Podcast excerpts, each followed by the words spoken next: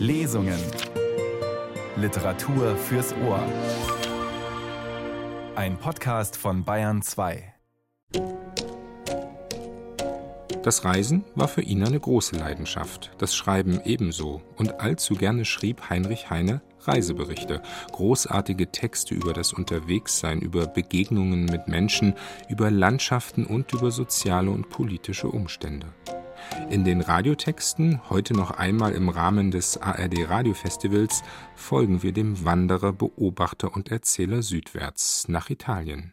Einen guten Abend wünscht Nils Beindker. Zu Heinrich Heines bekanntesten Büchern gehören zwei Reiseberichte, die Harzreise und die Reise von München nach Genua. Ebenso zog es den Schriftsteller in die Toskana zu den Bädern von Lucca. Der gleichnamige Bericht wurde 1830 veröffentlicht. Heine hat darin auf einfache Landschaftsbeschreibungen verzichtet. Vielmehr erzählt er von den Menschen unterwegs, von der überschwänglichen Mathilde, vom Bankier Gumpelino und seinem Diener Hyazinth. Der bedeutende Sänger Dietrich Fischer-Dieskau hat Heinrich Heines Erzählung Die Bäder von Lucca gelesen. Als ich zu Mathilden ins Zimmer trat, hatte sie den letzten Knopf des grünen Reitkleides zugeknöpft und wollte eben einen Hut mit weißen Federn aufsetzen. Sie warf ihn rasch von sich, sobald sie mich erblickte. Mit ihren wallend goldenen Locken stürzte sie mir entgegen. Doktor des Himmels und der Erde, rief sie, und nach alter Gewohnheit ergriff sie meine beiden Ohrlappen und küsste mich mit der drolligsten Herzlichkeit. Wie geht's, wahnsinnigster der Sterblichen? Wie glücklich bin ich, Sie wiederzusehen. Denn ich werde nirgends auf dieser weiten Welt einen verrückteren Menschen finden. Narren und Dummköpfe gibt es genug, und man erzeigt ihnen oft die Ehre, sie für verrückt zu halten. Aber die wahre Verrücktheit ist so selten wie die wahre Weisheit. Sie ist vielleicht gar nichts anderes als Weisheit, die sich geärgert hat, dass sie alles weiß. Alle Schändlichkeiten dieser Welt. Und die deshalb den weisen Entschluss gefasst hat, verrückt zu werden. Die Orientalen sind ein gescheites Volk. Sie verehren einen Verrückten wie einen Propheten. Wir aber halten jeden Propheten für verrückt. Aber, Milady, warum haben Sie mir nicht geschrieben? Gewiss, Doktor, ich schrieb Ihnen einen langen Brief und bemerkte auf der Adresse abzugeben in Neubedlem. Da Sie aber gegen alle Vermutung nicht dort waren, so schickte man den Brief nach St. Luke. Und da Sie auch hier nicht waren, so ging er weiter nach einer ähnlichen Anstalt. Und so machte er die Runde durch alle Tollhäuser Englands, Schottlands und Irlands, bis man ihn mir zurückschickte mit der Bemerkung, dass der Gentleman, dem die Adresse bezeichne, noch nicht eingefangen sei. Und in der Tat, wie haben Sie es angefangen, dass Sie immer noch auf freien Füßen sind? Hab's pfiffig angefangen, Milady. Überall, wohin ich kam, wusste ich mich um die Tollhäuser herumzuschleichen, und ich denke, es wird mir auch in Italien gelingen. Oh Freund, hier sind Sie ganz sicher. Denn erstens ist gar kein Tollhaus in der Nähe, und zweitens haben wir hier die Oberhand. Wir?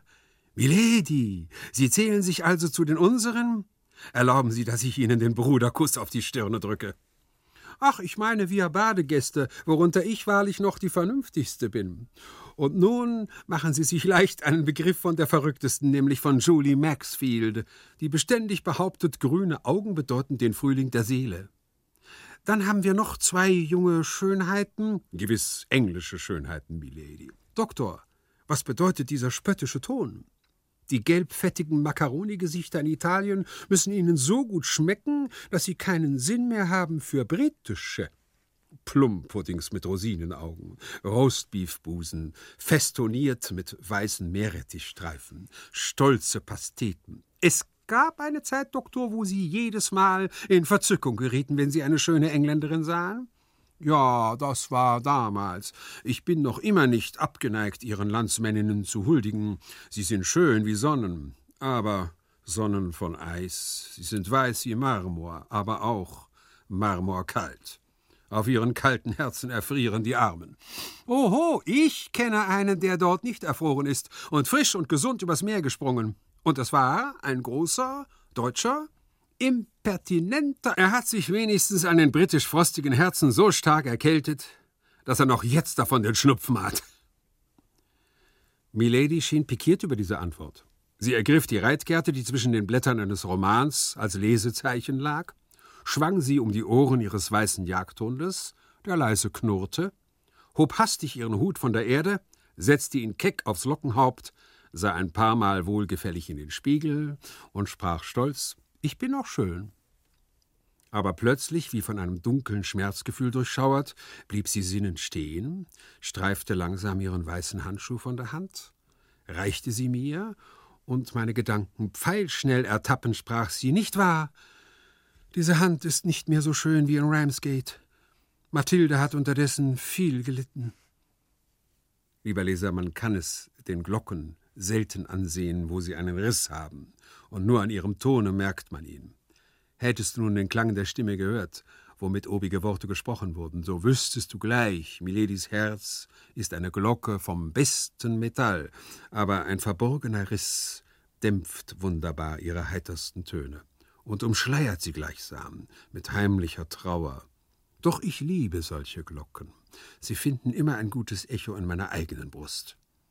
Und ich küsste Miledis Hand fast inniger als ehemals, obgleich sie minder vollblühend war und einige Adern etwas allzu blau hervortretend mir ebenfalls zu sagen schienen, Mathilde hat unterdessen viel gelitten. Die Auge sah mich an wie ein wehmütig einsamer Stern am herbstlichen Himmel, und weich und innig sprach sie Sie scheinen mich wenig mehr zu lieben, Doktor, denn nur mitleidig fiel eben Ihre Träne auf meine Hand, fast wie ein Almosen. Wer heißt sie, die stumme Sprache meiner Tränen so dürftig ausdeuten? Ich wette, der weiße Jagdhund, der sich jetzt an sie schmiegt, versteht mich besser. Er schaut mich an und dann wieder sie und scheint sich zu wundern, dass die Menschen, die stolzen Herren der Schöpfung, innerlich so tief elend sind. Ach, Milady, nur der verwandte Schmerz entlockt uns die Träne, und jeder weint eigentlich für sich selbst. Genug, genug, Doktor. Es ist wenigstens gut, dass wir Zeitgenossen sind und in demselben Erdwinkel uns gefunden mit unseren närrischen Tränen.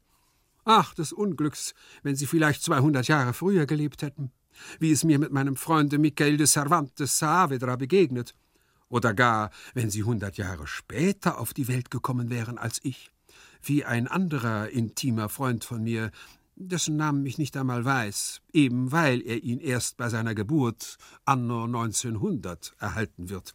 Aber erzählen Sie doch, wie haben Sie gelebt, seit wir uns nicht gesehen? Ich trieb mein gewöhnliches Geschäft, Milady. Ich rollte wieder den großen Stein. Wenn ich ihn bis zur Hälfte des Berges gebracht hatte, rollte er plötzlich hinunter, und ich musste wieder suchen, ihn hinaufzurollen. Und dieses Bergauf und Bergabrollen wird sich so lange wiederholen, bis ich selbst unter dem großen Steine liegen bleibe. Und Meister Steinmetz mit großen Buchstaben darauf schreibt: Hier ruht in Gott. Beileibe, Doktor, ich lasse Ihnen noch keine Ruhe.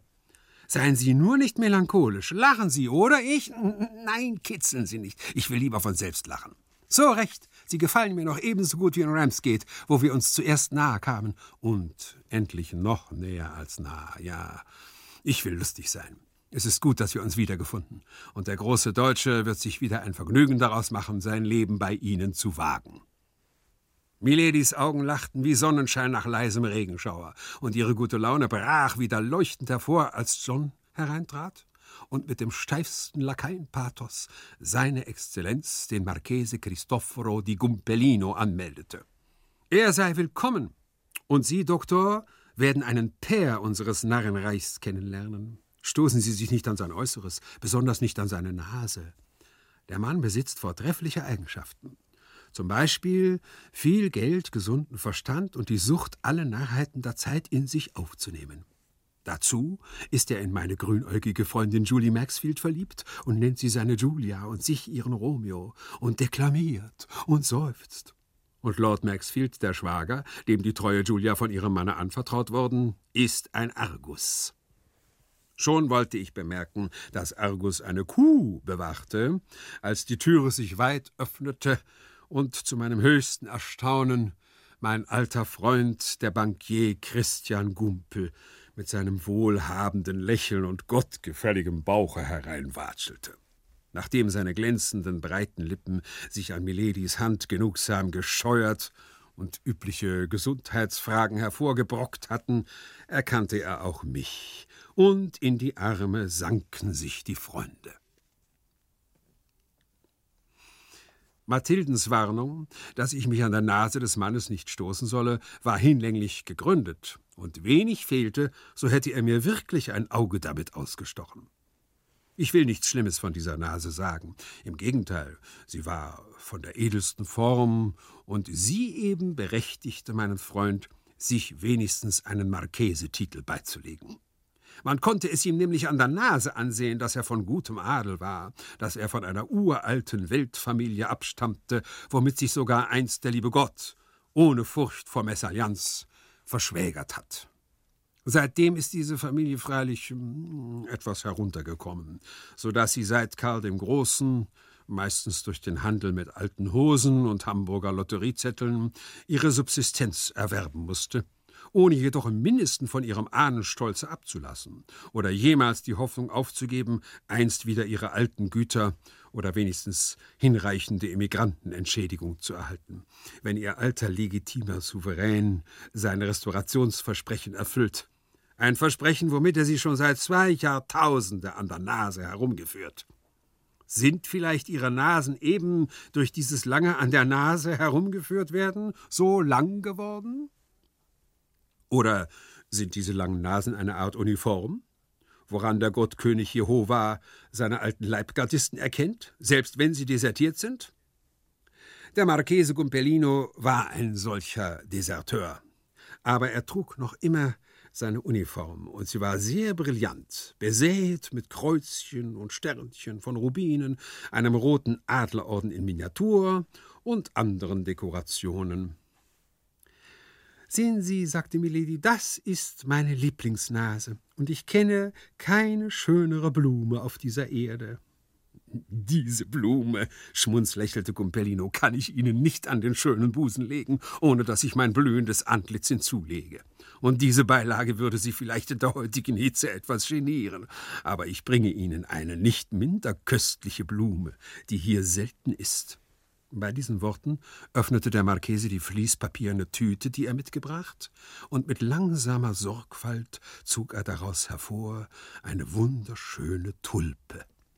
Kaum erblickte Milady diese Blume, so schrie sie aus vollem Halse Morden.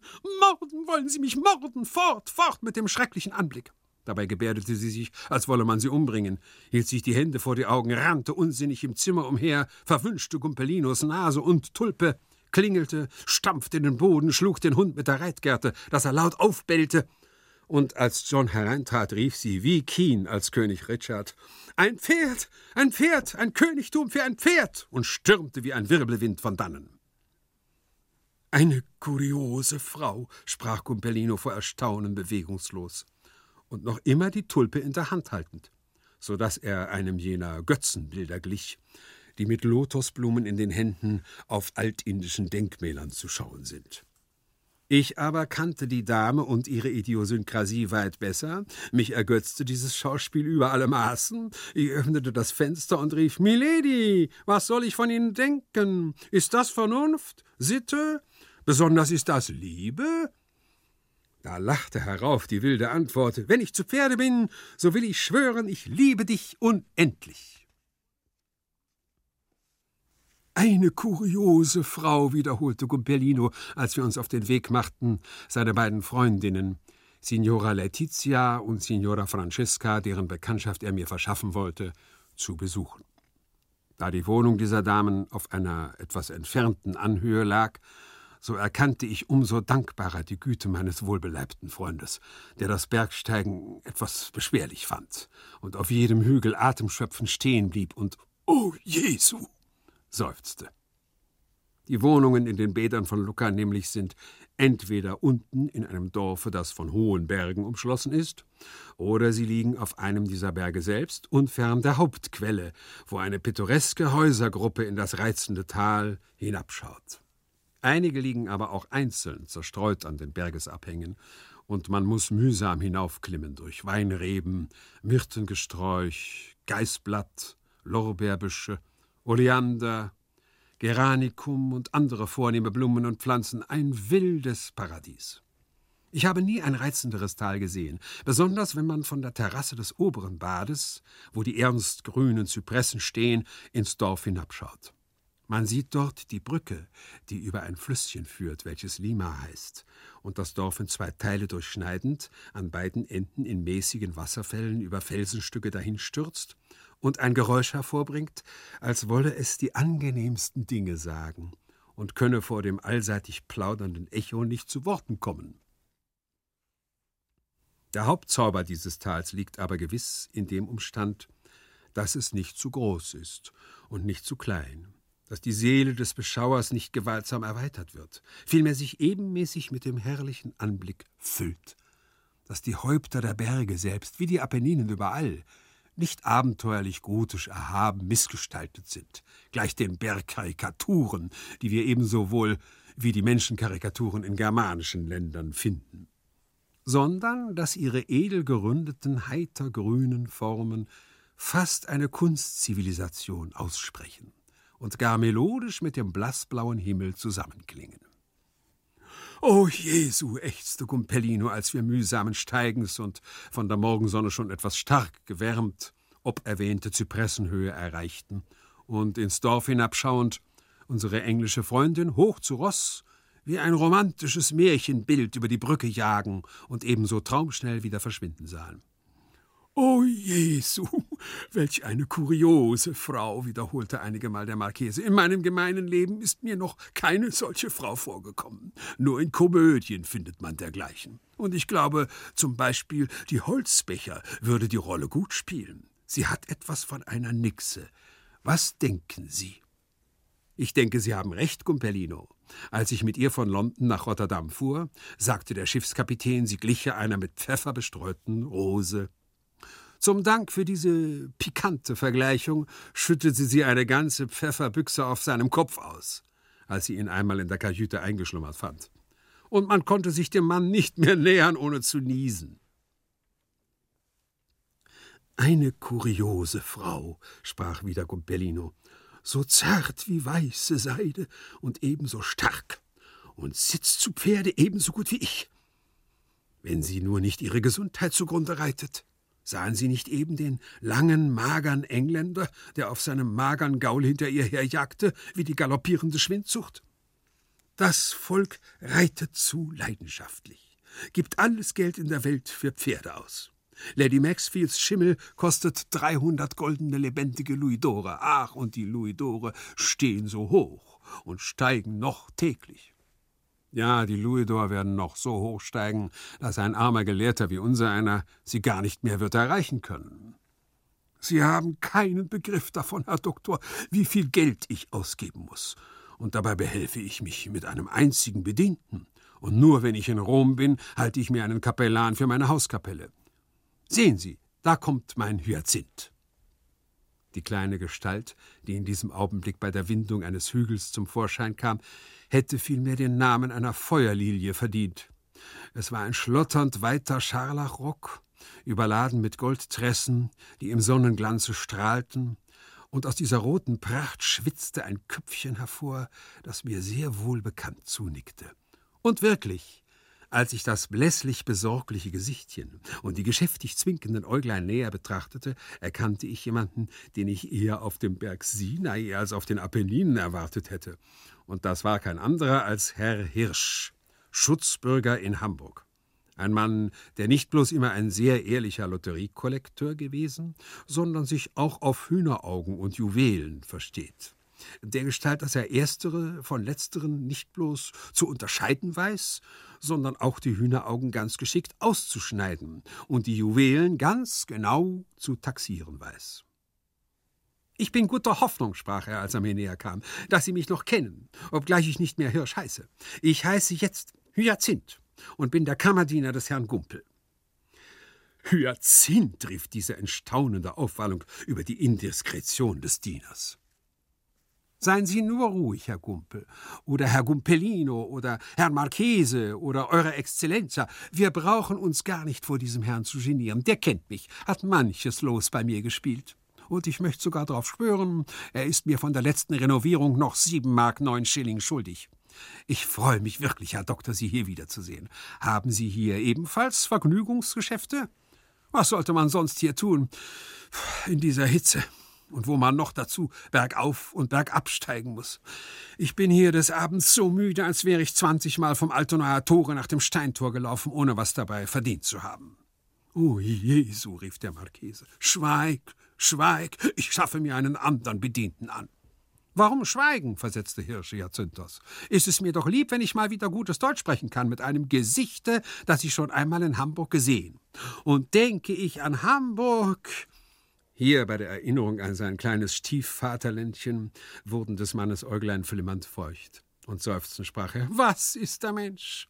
Man geht vergnügt vor dem Altonaer Tore auf dem Hamburger Berg spazieren und besieht dort die Merkwürdigkeiten, die Löwen, die Gevögel, die Papagoien, die Affen, die ausgezeichneten Menschen, und man lässt sich Karussell fahren oder elektrisieren. Man denkt, was würde ich erst für ein Vergnügen haben an einem Orte, der noch 200 Meilen von Hamburg weiter entfernt ist, in dem Lande, wo die Zitronen und Orangen wachsen. In Italien. Was ist der Mensch? Ist er vor dem Altonaer Tore, so möchte er gerne in Italien sein. Und ist er in Italien, so möchte er wieder vor dem Altonaer Tore sein. Ach, stände ich dort wieder und sehe wieder den Michaelisturm und oben daran die Uhr mit den großen goldenen Zahlen auf dem Zifferblatt. Die großen goldenen Zahlen, die ich so oft des Nachmittags betrachtete, wenn sie so freundlich in der Sonne glänzten. Ich hätte sie oft küssen mögen. Ach, ich bin jetzt in Italien, wo die Zitronen und Orangen wachsen. Wenn ich aber die Zitronen und Orangen wachsen sehe, so denke ich an den Steinweg zu Hamburg wo sie ganzer Karren voll gemächlich aufgestapelt liegen und wo man sie ruhig genießen kann, ohne dass man nötig hat, so viele Gefahrberge zu besteigen und so viel Hitzwärme auszustehen. So wahr mir Gott helfe, Herr Marchese, wenn ich es nicht der Ehre wegen getan hätte und wegen der Bildung, so wäre ich Ihnen nicht hierher gefolgt. Aber das muss man Ihnen nachsagen. Man hat Ehre bei Ihnen und bildet sich. Hyazinth, sprach jetzt Gumpellino, der durch diese Schmeichelei etwas besänftigt worden. Hyazinth, geh jetzt zu, ich weiß schon. Du weißt nichts, sag ich dir, Hyazinth. Ich sag Ihnen, Herr Gumpel, ich weiß, Euer Exzellenz schicken mich jetzt zu der Lady Maxfield. Mir braucht man gar nichts zu sagen. Ich weiß Ihre Gedanken, die Sie noch gar nicht gedacht und vielleicht Ihr Lebtag gar nicht denken werden. Einen Bedienten wie mich bekommen Sie nicht so leicht. Und ich tue es der Ehre wegen und der Bildung wegen. Und wirklich, man hat Ehre bei Ihnen und bildet sich. Bei diesem Worte putzte er sich die Nase mit einem sehr weißen Taschentuche. Hyazinth, sprach der Marchese, du gehst jetzt zu der Lady Julie Maxfield, zu meiner Julia, und bringst ihr diese Tulpe. Nimm sie in Acht, denn sie kostet fünf Paoli, und sagst ihr, ich weiß schon, Du weißt nichts. Sag ihr, die Tulpe ist unter den Blumen. Ich weiß schon. Sie wollen hier etwas durch die Blume sagen. Ich habe für so manches Lotterielos in meiner Kollekte selbst eine Devise gemacht. Ich sage dir, Hyacinth, ich will keine Devise von dir. Bringe diese Blume an Lady Maxfield und sage ihr, die Tulpe ist unter den Blumen, was unter den Käsen der Stracchino. Doch mehr als Blumen und Käse verehrt dich Gumpelino. So wahr mir Gott alles Guts gebe, das ist gut, rief Hyacinth. Winken Sie mir nicht, Herr Marchese. Was Sie wissen, das weiß ich, und was ich weiß, das wissen Sie. Und Sie, Herr Doktor, leben Sie wohl. Um die Kleinigkeit mahne ich Sie nicht. Bei diesen Worten stieg er den Hügel wieder hinab und murmelte beständig Gumpellino Stracchino, Stracchino Gumpellino. Es ist ein treuer Mensch, sagte der Marchese, sonst hätte ich ihn längst abgeschafft wegen seines Mangels an Etikette. Vor Ihnen hat das nichts zu bedeuten, Sie verstehen mich. Wie gefällt Ihnen seine Livree? Es sind noch für vierzig Taler mehr Interessen dran als an der Livree von Rothschilds Bedienten. Ich habe innerlich mein Vergnügen, wie sich der Mensch bei mir perfektioniert. Dann und wann gebe ich ihm selbst Unterricht in der Bildung. Ich sag ihm oft, was ist Geld? Geld ist rund und rollt weg, aber Bildung bleibt. Ja, Herr Doktor, wenn ich, was Gott verhüte, mein Geld verliere, so bin ich doch noch immer ein großer Kunstkenner, ein Kenner von Malerei, Musik und Poesie. Sie sollen mir die Augen zubinden und mich in der Galerie zu Florenz herumführen, und bei jedem Gemälde, vor welches Sie mich hinstellen, will ich Ihnen den Maler nennen, der es gemalt hat. Oder wenigstens die Schule, wozu dieser Maler gehört. Musik? Äh, verstopfen Sie mir die Ohren, und ich höre doch jede falsche Note. Poesie. Ich kenne alle Schauspielerinnen Deutschlands und die Dichter weiß ich auswendig. Und gar Natur. Ich bin 200 Meilen gereist, Tag und Nacht durch, um in Schottland einen einzigen Berg zu sehen. Italien aber geht über alles. Wie gefällt Ihnen hier diese Naturgegend? Welche Schöpfung! Sehen Sie mal die Bäume, die Berge, den Himmel, da unten das Wasser. Ist nicht alles wie gemalt? Haben Sie es je im Theater schöner gesehen? Man wird sozusagen ein Dichter. Verse kommen einem in den Sinn, und man weiß nicht woher. Schweigend in der Abenddämmerung Schleier ruht die Flur, das Lied der Heine stirbt, nur dass hier im alternden Gemäuer melancholisch noch ein Heimchen zirpt. Diese erhabenen Worte deklamierte der Marchese mit überschwellender Rührung, indem er wie verklärt in das lachende, morgenhelle Tal hinabschaute. Als ich einst an einem schönen Frühlingstage unter den Berliner Linden spazieren ging, wandelten vor mir zwei Frauenzimmer, die lange schwiegen, bis endlich die eine schmachtend seufzte: Ach, die grüne Bäume, worauf die andere, ein junges Ding mit naiver Verwunderung, fragte Mutter, was gehen Ihnen die grüne Bäume an? Ich kann nicht umhin zu bemerken, dass beide Personen zwar nicht in Seide gekleidet gingen, jedoch keineswegs zum Pöbel gehörten, wie es denn überhaupt in Berlin keinen Pöbel gibt, außer etwa in den höchsten Ständen. Was aber jene naive Frage selbst betrifft, so kommt sie mir nie aus dem Gedächtnisse. Überall, wo ich unwahre Naturempfindung und dergleichen grüne Lügen ertappe, lacht sie mir ergötzlich durch den Sinn. Auch bei der Deklamation des Marchese wurde sie in mir laut, und den Spott auf meinen Lippen erratend rief er verdrießlich Stören Sie mich nicht, Sie haben keinen Sinn für reine Natürlichkeit, Sie sind ein zerrissener Mensch, ein zerrissenes Gemüt, sozusagen ein Bayern. Lieber Leser, Gehörst du vielleicht zu jenen frommen Vögeln, die da einstimmen in das Lied von bayernischer Zerrissenheit, das mir schon seit zehn Jahren in allen Weisen vorgepfiffen und vorgezwitschert worden und sogar im Schädel des Marchese, wie du oben gehört hast, sein Echo gefunden? Ach, teurer Leser, wenn du über jene Zerrissenheit klagen willst, so beklage lieber, dass die Welt selbst mitten entzweigerissen ist. Denn da das Herz des Dichters der Mittelpunkt der Welt ist, so musste es wohl in jetziger Zeit jämmerlich zerrissen werden. Wer von seinem Herzen rühmt, es sei ganz geblieben, der gesteht nur, dass er ein prosaisches, weit abgelegenes Winkelherz hat. Durch das meine ging aber der große Weltriss. Und eben deswegen weiß ich, dass die großen Götter mich vor vielen anderen hoch begnadigt und des Dichtermärtyrtums würdig geachtet haben. Einst war die Welt ganz, im Altertum und im Mittelalter, trotz der äußeren Kämpfe, gab es doch noch immer eine Welteinheit. Und es gab ganze Dichter. Wir wollen diese Dichter ehren und uns an ihnen erfreuen, aber jede Nachahmung ihrer Ganzheit ist eine Lüge. Eine Lüge, die jedes gesunde Auge durchschaut und die dem Hohne dann nicht entgeht. Jüngst mit vieler Mühe verschaffte ich mir in Berlin die Gedichte eines jener Ganzheit-Dichter, der über meine bayerische Zerrissenheit so sehr geklagt und bei den erlogenen Grünlichkeiten, den zarten Naturgefühlen, die mir da wie frisches Heu entgegendufteten, wäre mein armes Herz, das schon hinlänglich zerrissen ist, fast auch vor Lachen geborsten. Und unwillkürlich rief ich, mein lieber Herr Intendanturrat Wilhelm Neumann, was gehen Ihnen die Rene Behme an?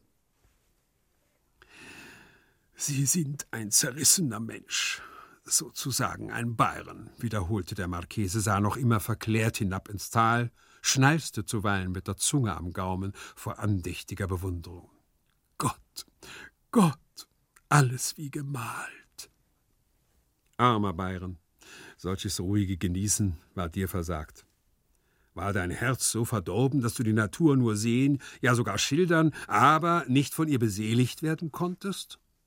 Oder hatte Botticelli recht, wenn er sagt, du habest die Natur in ihrer keuschen Nacktheit belauscht und wurdest deshalb, wie Aktäon, von ihren Hunden zerrissen? Genug davon. Wir kommen zu einem besseren Gegenstande, nämlich zu Signora Letizias und Francescas Wohnung. Einem kleinen weißen Gebäude, das gleichsam noch im Negligé zu sein scheint und vorn zwei große runde Fenster hat, vor welchen die hoch aufgezogenen Weinstöcke ihre langen Ranken herabhängen lassen, dass es aussieht, als fielen grüne Haare in lockiger Fülle über die Augen des Hauses. An der Türe schon klingt es uns bunt entgegen, wirbelnde Triller, Gitarrentöne und Gelächter. Signora Letizia, eine fünfzigjährige junge Rose, lag im Bette und trillerte und schwatzte mit ihren beiden Galans, wovon der eine auf einem niedrigen Schemel vor ihr saß und der andere, in einem großen Sessel lehnend, die Gitarre spielte. Im Nebenzimmer flatterten dann und wann ebenfalls die Fetzen eines süßen Liedes oder eines noch wundersüßeren Lachens. Mit einer gewissen wohlfeilen Ironie, die den Marchese zuweilen anwandelte, präsentierte er mich der Signora und den beiden Herren und bemerkte dabei, ich sei derselbe Johann Heinrich Heine, Doktor Juris, der jetzt in der deutschen juristischen Literatur berühmt sei. Zum Unglück war der eine Herr ein Professor aus Bologna, und zwar ein Jurist, obgleich sein wohlgewölbter runder Bauch ihn eher zu einer Anstellung bei der sphärischen Trigonometrie zu qualifizieren schien. Einigermaßen in Verlegenheit gesetzt bemerkte ich, dass ich nicht unter meinem eigenen Namen schriebe, sondern unter dem Namen Jerke. Und das sagte ich aus Bescheidenheit, indem mir zufällig einer der wehmütigsten Insektennamen unserer juristischen Literatur ins Gedächtnis kam. Der Bologneser beklagte zwar, diesen berühmten Namen noch nicht gehört zu haben, welches auch bei dir, lieber Leser, der Fall sein wird, doch zweifelte er nicht, dass er bald seinen Glanz über die ganze Erde verbreiten werde. Dabei lehnte er sich zurück in seinem Sessel, griff einige Akkorde auf der Gitarre und sang aus Axur, O mächtiger Brahma, ach, lass dir das Lallen der Unschuld gefallen, das Lallen, das Lallen. Wie ein lieblich neckendes Nachtigallecho schmetterte im Nebenzimmer eine ähnliche Melodie. Signora Letizia aber trillerte dazwischen im feinsten Diskant. Dir allein glüht diese Wange, dir nur klopfen diese Pulse, voll von süßem Liebesdrange, hebt mein Herz sich dir allein. Und mit der fettigsten Prosastimme setzte sie hinzu: Bartolo, gib mir den Spucknapf! Von seinen niederen Bänkchen erhob sich jetzt Bartolo mit seinen dürren, hölzernen Beinen und präsentierte ehrerbietig einen etwas unreinlichen Napf von blauem Porzellan. Dieser zweite Galan, wie mir Gumpellino auf Deutsch zuflüsterte, war ein sehr berühmter Dichter, dessen Lieder, obgleich er sie schon vor 20 Jahren gedichtet, noch jetzt in ganz Italien klingen und mit der süßen Liebesglut, die in ihnen flammt, alt und jung berauschen derweilen er selbst jetzt nur ein armer, veralteter Mensch ist, mit blassen Augen im welken Gesichte, dünnen, weißen Härchen auf dem schwankenden Kopfe und kalter Armut im kümmerlichen Herzen. So ein armer alter Dichter mit seiner kahlen Hölzernheit gleicht den Weinstöcken, die wir im Winter auf den kalten Bergen stehen sehen dürr und laublos, im Winde zitternd und von Schnee bedeckt, während der süße Most, der ihnen einst entquoll, in den fernsten Landen gar manches Zecherherz erwärmt und zu ihrem Lobe berauscht. Wer weiß, wenn einst die Kälte der Gedanken, die Druckerpresse, auch mich ausgepresst hat und nur noch im Verlagskeller von Hoffmann und Kampe der alte abgezapfte Geist zu finden ist, sitze ich selbst vielleicht ebenso dünn und kümmerlich wie der arme Bartolo auf dem Schemel neben dem Bette einer alten Innamorata und reiche ihr auf Verlangen den Napf des Spuckes. Signora Letizia entschuldigte sich bei mir, dass sie zu Bette liege, und zwar bäuchlings, indem ein Geschwür an der Legitimität, das sie sich durch vieles Feigenessen zugezogen, sie jetzt hindere, wie es einer ordentlichen Frau zieme, auf dem Rücken zu liegen. Sie lag wirklich ungefähr wie eine Sphinx. Ihr hochfrisiertes Haar stemmte sie auf ihre beiden Arme, und zwischen diesen wogte ihr Busen wie ein rotes Meer. Sie sind ein Deutscher? frug sie mich. Ich bin zu ehrlich, es zu leugnen, Signora, entgegnete meine Wenigkeit. Ach, ehrlich genug sind die Deutschen, seufzte sie. Aber was hilft es, dass die Leute ehrlich sind, die uns berauben? Sie richten Italien zugrunde. Meine besten Freunde sitzen eingekerkert in Milano. Nur Sklaverei? Nein, nein, rief der Marchese, beklagen Sie sich nicht über die Deutschen.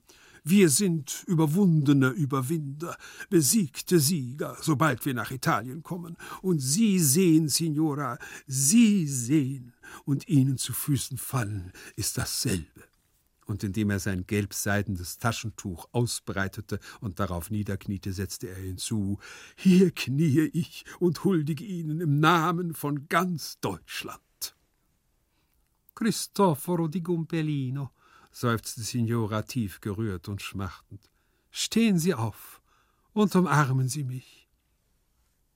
Damit aber der holde Schäfer nicht die Frisur und die Schminke seiner Geliebten verdürbe, küsste sie ihn nicht auf die glühenden Lippen, sondern auf die holde Stirne, so dass sein Gesicht tiefer hinabreichte und das Steuer desselben die Nase im roten Meere herumruderte.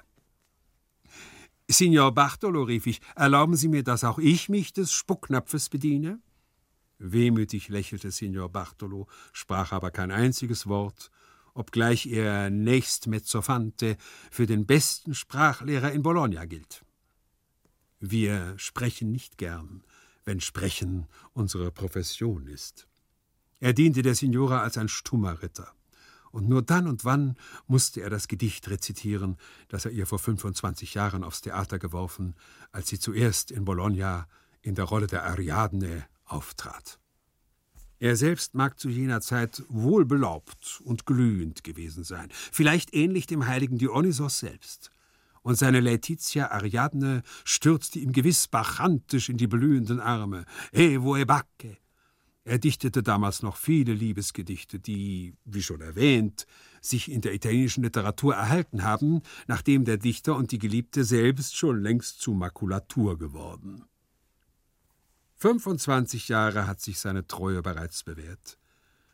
Und ich denke, er wird auch bis an sein seliges Ende auf dem Schemel sitzen und auf Verlangen seine Verse rezitieren oder den Spucknapf reichen. Der Professor der Jurisprudenz schleppt sich fast ebenso lange schon in den Liebesfesseln der Signora. Er macht ihr noch immer so eifrig die Kur wie im Anfang dieses Jahrhunderts. Er muss noch immer seine akademischen Vorlesungen unbarmherzig vertagen, wenn sie seine Begleitung nach irgendeinem Orte verlangt. Und er ist noch immer belastet mit allen Servituten eines echten Padito. Die treue Ausdauer dieser beiden Anbeter einer längst ruinierten Schönheit mag vielleicht Gewohnheit sein, vielleicht Pietas gegen frühere Gefühle vielleicht nur das Gefühl selbst, das sich von der jetzigen Beschaffenheit seines ehemaligen Gegenstandes ganz unabhängig gemacht hat und diesen nur noch mit den Augen der Erinnerung betrachtet. So sehen wir oft alte Leute an einer Straßenecke in katholischen Städten vor einem Madonnenbilde knien, das so verblasst und verwittert ist, dass nur noch wenige Spuren und Gesichtsumrisse davon übrig geblieben sind. Ja, dass man dort vielleicht nichts mehr sieht als die Nische, worin es gemalt stand und die Lampe, die etwa noch darüber hängt. Aber die alten Leute, die mit dem Rosenkranz in den zitternden Händen dort so andächtig knien, haben schon seit ihren Jugendjahren dort gekniet. Gewohnheit treibt sie immer um dieselbe Stunde zu demselben Fleck. Sie merkten nicht das Erlöschen des geliebten Heiligenbildes. Und am Ende macht das Alter ja doch so schwachsichtig und blind, dass es ganz gleichgültig sein mag, ob der Gegenstand unserer Anbetung überhaupt noch sichtbar ist oder nicht. Die da glauben, ohne zu sehen, sind auf jeden Fall glücklicher als die Scharfäugigen, die jede hervorblühende Runzel auf dem Antlitz ihrer Madonnen gleich bemerken. Nichts ist schrecklicher als solche Bemerkungen. Einst freilich glaubte ich, die Treulosigkeit der Frauen sei das Schrecklichste. Und um dann das Schrecklichste zu sagen, nannte ich sie Schlangen. Aber ach, jetzt weiß ich, das Schrecklichste ist, dass sie nicht ganz Schlangen sind. Denn die Schlangen können jedes Jahr die alte Haut von sich abstreifen und neu gehäutet sich verjüngen. Als der Marchese Cristoforo di Gumpelino seine Nase hervorzog aus dem Roten Meere, wie Weilandkönig Pharao, Da glänzte sein Antlitz in schwitzender Selbstwonne. Tief gerührt gab er Signoren das Versprechen, sie, sobald sie wieder sitzen könne, in seinem eigenen Wagen nach Bologna zu bringen. Nun wurde verabredet, dass alsdann der Professor vorausreisen, Bartolo hingegen im Wagen des Marchese mitfahren solle, wo er sehr gut auf dem Bock sitzen und das Hündchen im Schoße halten könne. Und dass man endlich in 14 Tagen zu Florenz eintreffen wolle, wo Signora Francesca, die mit Milady nach Pisa reise, unterdessen ebenfalls zurückgekehrt sein würde. Während der Marchese an den Fingern die Kosten berechnete, summte er vor sich hin Die tanti palpiti. Signora schlug dazwischen die lautesten Triller, und der Professor stürmte in die Saiten der Gitarre und sang dabei so glühende Worte, dass ihm die Schweißtropfen von der Stirne und die Tränen aus den Augen liefen und sich auf seinem roten Gesichte zu einem einzigen Strome vereinigten. Während dieses Singens und Klingens ward plötzlich die Türe des Nebenzimmers aufgerissen und herein sprang ein Wesen. Euch, ihr Musen der alten und der neuen Welt, euch sogar ihr noch unentdeckten Musen, die erst ein späteres Geschlecht verehren wird und die ich schon längst geahnet habe, im Walde und auf dem Meere euch beschwör ich, gebt mir Farben, womit ich das Wesen male, das nächster Tugend das herrlichste ist auf dieser Welt. Die Tugend, das versteht sich von selbst, ist die erste von allen Herrlichkeiten. Der Weltschöpfer schmückte sie mit so vielen Reizen, dass es schien, als ob er nichts ebenso Herrliches mehr hervorbringen könne. Da aber nahm er noch einmal alle seine Kräfte zusammen. Und in einer guten Stunde schuf er Signora Francesca die schöne Tänzerin das größte Meisterstück, das eine Erschaffung der Tugend hervorgebracht, und wobei er sich nicht im mindesten wiederholt hat, wie irdische Meister, bei deren späteren Werken die Reize der früheren wieder geborgterweise zum Vorschein kommen. Nein, Signora Francesca ist ganz original. Sie hat nicht die mindeste Ähnlichkeit mit der Tugend. Und es gibt Kenner, die sie für ebenso herrlich halten, und der Tugend, die früher erschaffen worden, nur den Vorrang der Anciennität zu erkennen. Aber ist das ein großer Mangel, wenn eine Tänzerin einige sechstausend Jahre zu jung ist? Ach, ich sehe sie wieder, wie sie aus der aufgestoßenen Türe bis zur Mitte des Zimmers hervorspringt, in demselben Momente sich unzählige Male auf einem Fuß herumdreht, sich dann der Länge nach auf das Sofa hinwirft sich die Augen mit beiden Händen verdeckt hält und atemlos ausruft: Ach, ich bin so müde vom Schlafen. Nun naht sich der Marchese und hält eine lange Rede in seiner ironisch breit ehrerbietigen Manier, die mit seinem kurz abbrechenden Wesen bei praktischen Geschäftserinnerungen und mit seiner faden Zerflossenheit bei sentimentaler Anregung gar rätselhaft kontrastierte. Dennoch war diese Manier nicht unnatürlich. Sie hatte sich vielleicht dadurch natürlich in ihm ausgebildet, dass es ihm an Kühnheit fehlte, jene Obmacht, wozu er sich durch Geld und Geist berechtigt glaubte, unumwunden kundzugeben weshalb er sie feigerweise in die Worte der übertriebensten Demut zu verkappen suchte. Sein breites Lächeln bei solchen Gelegenheiten hatte etwas unangenehm Ergötzliches, und man wusste nicht, ob man ihm Prügel oder Beifall zollen sollte. In solcher Weise hielt er seine Morgenrede vor Signora Francesca, die noch halb schläfrig ihm kaum zuhörte und als er zum Schluss um die Erlaubnis bat, ihr die Füße, wenigstens den linken Fuß, küssen zu dürfen, und zu diesem Geschäfte mit großer Sorgfalt sein gelbseidenes Taschentuch über den Fußboden ausbreitete und darauf niederkniete, streckte sie ihm gleichgültig den linken Fuß entgegen, der in einem allerliebsten roten Schuh steckte, im Gegensatz zu dem rechten Fuße, der einen blauen Schuh trug. Eine drollige Koketterie, wodurch die zarte, niedliche Form der Füße noch bemerklicher werden sollte. Als der Marchese den kleinen Fuß ehrfurchtsvoll geküsst, erhob er sich mit einem ächzenden Oh Jesu und bat um die Erlaubnis, mich seinen Freund vorstellen zu dürfen, welches ihm ebenfalls gähnend gewährt wurde und wobei er es nicht an Lobsprüchen auf meine Vortrefflichkeit fehlen ließ und auf Kavalierparole beteuerte, dass ich die unglückliche Liebe ganz vortrefflich besungen habe. Ich bat die Dame ebenfalls um die Vergünstigung, ihr den linken Fuß küssen zu dürfen. Und in dem Momente, wo ich dieser Ehre teilhaftig wurde, erwachte sie wie aus einem dämmernden Traume, beugte sich lächelnd zu mir herab, betrachtete mich mit großen, verwunderten Augen, sprang freudig empor bis in die Mitte des Zimmers und drehte sich wieder unzählige Male auf einem Fuß herum. Ich fühlte wunderbar, wie mein Herz sich beständig mitdrehte, bis es fast schwindelig wurde. Der Professor aber griff dabei lustig in die Saiten seiner Gitarre und sang Eine Opernsignora erwählte zum Gemahl mich, ward meine Vermählte, und geschlossen war bald unsere Ehe, wehe mir Armen, weh. Bald befreiten von ihr mich Korsaren, ich verkaufte sie an die Barbaren, ehe sie sich es konnte versehen, bravo bis Chroma, schön, schön. Noch einmal betrachtete mich Signora Francesca scharf und musternd, vom Kopf bis zum Fuße und mit zufriedener Miene dankte sie dann dem Marchese, als sei ich ein Geschenk, das er ihr aus Artigkeit mitgebracht.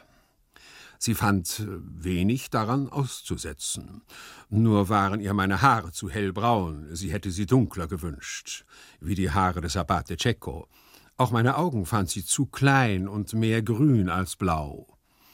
Zur Vergeltung, lieber Leser, sollte ich jetzt Signora Francesca ebenso mäkelnd schildern aber ich habe wahrhaftig an dieser lieblichen, fast leichtsinnig geformten Graziengestalt nichts auszusetzen. Auch das Gesicht war ganz göttermäßig, wie man es bei griechischen Statuen findet. Stirne und Nase gaben nur eine einzige senkrecht gerade Linie. Einen süßen rechten Winkel bildete damit die untere Nasenlinie, die wundersam kurz war.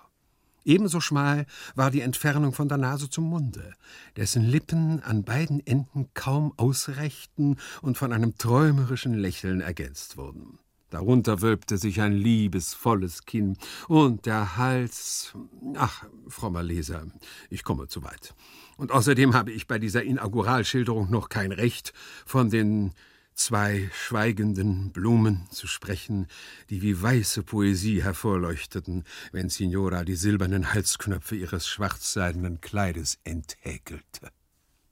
Lieber Leser, lass uns wieder emporsteigen zu der Schilderung des Gesichtes, wovon ich nachträglich noch zu berichten habe, dass es klar und blassgelb wie Bernstein war, dass es von den schwarzen Haaren, die in glänzend glatten Ovalen die Schläfe bedeckten, eine kindliche Ründung empfing und von zwei schwarzen, plötzlichen Augen wie von Zauberlicht beleuchtet wurde. Du siehst, lieber Leser, dass ich dir gern eine gründliche Lokalbeschreibung meines Glückes liefern möchte und wie andere Reisende ihren Werken noch besondere Karten von historisch wichtigen Bezirken beifügen, so möchte ich Francesca in Kupfer stechen lassen. Aber ach, was hilft die tote Kopie der äußeren Umrisse? Bei Formen, deren göttlichster Reiz in der lebendigen Bewegung besteht. Selbst der beste Maler kann uns diesen nicht zur Anschauung bringen, denn die Malerei ist doch nur eine platte Lüge. Eher vermöchte es der Bildhauer. Durch wechselnde Beleuchtung können wir bei Statuen uns einigermaßen eine Bewegung der Formen denken. Und die Fackel, die ihnen nur äußeres Licht zuwirft, scheint sie auch von innen zu beleben. Ja, es gibt eine Statue, die dir, lieber Leser, einen marmornen Begriff von Francescas Herrlichkeit zu geben vermöchte. Und das ist die Venus des großen Canova, die du in einem der letzten Säle des Palazzo Pitti zu Florenz finden kannst. Ich denke jetzt oft an diese Statue. Zuweilen träumt mir, sie läge in meinen Armen und belebe sich allmählich und flüstere endlich mit der Stimme Francescas. Der Ton dieser Stimme war es aber, der jedem ihrer Worte die lieblichste, unendlichste Bedeutung erteilte. Und wollte ich dir ihre Worte mitteilen, so gäbe es bloß ein trockenes Herbarium von Blumen, die nur durch ihren Duft den größten Wert besaßen. Auch sprang sie oft in die Höhe und tanzte, während sie sprach, und vielleicht war eben der Tanz ihre eigentliche Sprache. Mein Herz aber tanzte immer mit und exekutierte die schwierigsten Pas und zeigte dabei so viel Tanztalent, wie ich ihm nie zugetraut hätte. In solcher Weise erzählte Francesca auch die Geschichte von dem Abate Cecco, einem jungen Burschen, der in sie verliebt war, als sie noch im Arnotal Strohhüte strickte. und sie versicherte, dass ich das Glück hätte, ihm ähnlich zu sehen. Dabei machte sie die zärtlichsten Pantomimen, drückte ein übers andere Mal die Fingerspitzen ans Herz, schien dann mit gehöhlter Hand die zärtlichsten Gefühle hervorzuschöpfen, warf sich endlich schwebend mit voller Brust aufs Sofa, barg das Gesicht in die Kissen, streckte hinter sich ihre Füße in die Höhe und ließ sie wie hölzerne Puppen agieren. Der blaue Fuß sollte den Abate Cecco und der rote die arme Francesca vorstellen, und indem sie ihre eigene Geschichte parodierte, ließ sie die beiden verliebten Füße voneinander Abschied nehmen. Und es war ein rührend närrisches Schauspiel, wie sich beide mit den Spitzen küssten und die zärtlichsten Dinge sagten. Und dabei weinte das tolle Mädchen ergötzlich kichernde Tränen, die aber dann und wann etwas unbewusst tiefer aus der Seele kamen, als die Rolle verlangte. Sie ließ auch im drolligen Schmerzensübermut den Abate Cecco eine lange Rede halten, worin er die Schönheit der armen Francesca mit pedantischen Metaphern rühmte und die Art, wie sie auch als arme Francesca Antwort gab und ihre eigene Stimme in der Sentimentalität einer früheren Zeit kopierte, hatte etwas Puppenspiel-Wehmütiges, das mich wundersam bewegte. Ade Cecco, ade Francesca, war der beständige Refrain. Die verliebten Füßchen wollten sich nicht verlassen. Und ich war endlich froh, als ein unerbittliches Schicksal sie voneinander trennte, indem süße Ahnung mir zuflüsterte, dass es für mich ein Missgeschick wäre, wenn die beiden Liebenden beständig vereinigt blieben. Der Professor applaudierte mit possenhaft schwirrenden Gitarrentönen, Signora trillerte, das Hündchen bellte, der Marchese und ich klatschten in die Hände wie rasend, und Signora Francesca stand auf und verneigte sich dankbar. Es ist wirklich eine schöne Komödie, sprach sie zu mir, aber es ist schon lange her, seit sie zuerst aufgeführt worden, und ich selbst bin schon so alt. Raten Sie mal, wie alt? Sie erwartete jedoch keineswegs meine Antwort, sprach rasch achtzehn Jahre und drehte sich dabei wohl achtzehnmal auf einem Fuß herum. Und wie alt sind Sie, Dottore? Ich, Signora, bin in der Neujahrsnacht 1800 geboren. Ich habe Ihnen ja schon gesagt, bemerkte der Marchese, es ist einer der ersten Männer unseres Jahrhunderts. Und wie alt halten Sie mich? rief plötzlich Signora Letizia, und ohne an ihr Eva-Kostüm, das bis jetzt die Bettdecke verborgen hatte, zu denken, erhob sie sich bei dieser Frage so leidenschaftlich in die Höhe, dass nicht nur das Rote Meer, sondern auch äh, ganz Arabien, Syrien und Mesopotamien zum Vorschein kam. Indem ich ob dieses grässlichen Anblicks erschrocken zurückprallte, stammelte ich einige Redensarten über die Schwierigkeiten, eine solche Frage zu lösen, indem ich Herr Signora erst zur Hälfte gesehen hätte. Doch da sie noch eifriger in mich drang, gestand ich ihr die Wahrheit, nämlich dass ich das Verhältnis der italienischen Jahre zu den deutschen noch nicht zu berechnen wisse.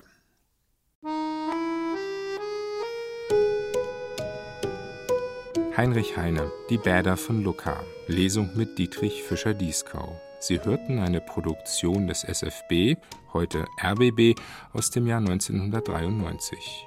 Die Lesung finden Sie auch in der ARD Audiothek unter Lesungen sowie unter ardradiofestival.de. Hier verabschiedet sich Nils Beindker. Eine gute Zeit.